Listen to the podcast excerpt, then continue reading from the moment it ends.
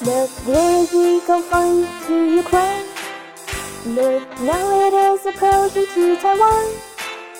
The is Ukraine can at the garden, foreign peaceful war, it is the US.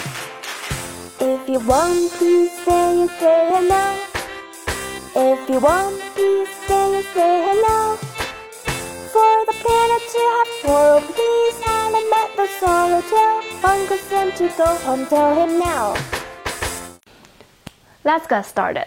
People across Taiwan Straits both want peace, but the Western media are now linking the conflict in Ukraine with Taiwan. They love highlighting the negative and they love the drumbeats of war.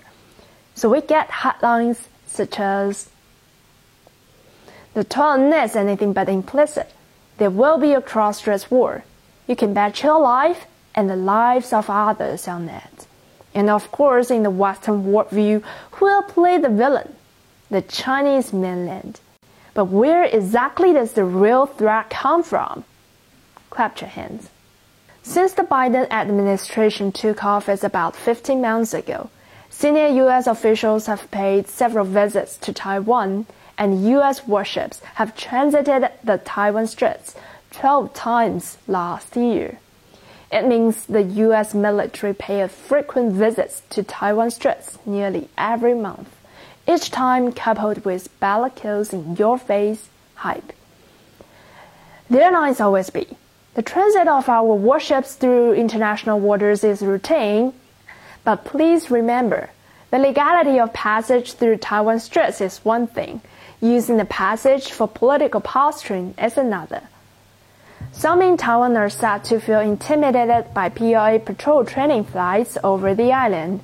But what about U.S. warships a stone's throw from the Chinese mainland? Do we have a right to feel threatened? Clap your hands.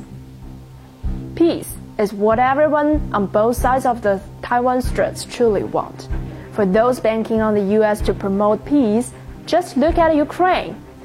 As the US has shown time and again over many years, when it could give peace a chance, it always chooses to go to war. We have our own eyes, we have our own mind. We look at the situation in Ukraine. We know that the Ukrainian people are now being urged by the United States and NATO to fight till the last person standing. And they are not joining them, they are not shedding their blood for the so-called uh, independence of Ukraine. So if war happens across the two sides of the Taiwan Strait, God forbid, do you really think the Americans will fight for Taiwan? Do you think other countries will really send their officers and soldiers to fight for Taiwan? No. People in Taiwan are very clear that looking at Ukraine, the destruction of Ukraine, the loss of human life, and the fleeing of the country by millions of the Ukrainian refugees, for example, they want to prevent this. They want to see no more war involving the two sides of the Taiwan Strait. Peace is the only way out.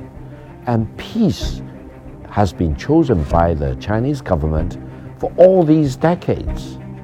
But on the condition that foreign countries, especially the United States, do not pour fuel onto the fire, urging for Taiwan independence. China's stance on this issue is clear. Taiwan question differs in nature from the Ukraine issue, and the two are not comparable at all.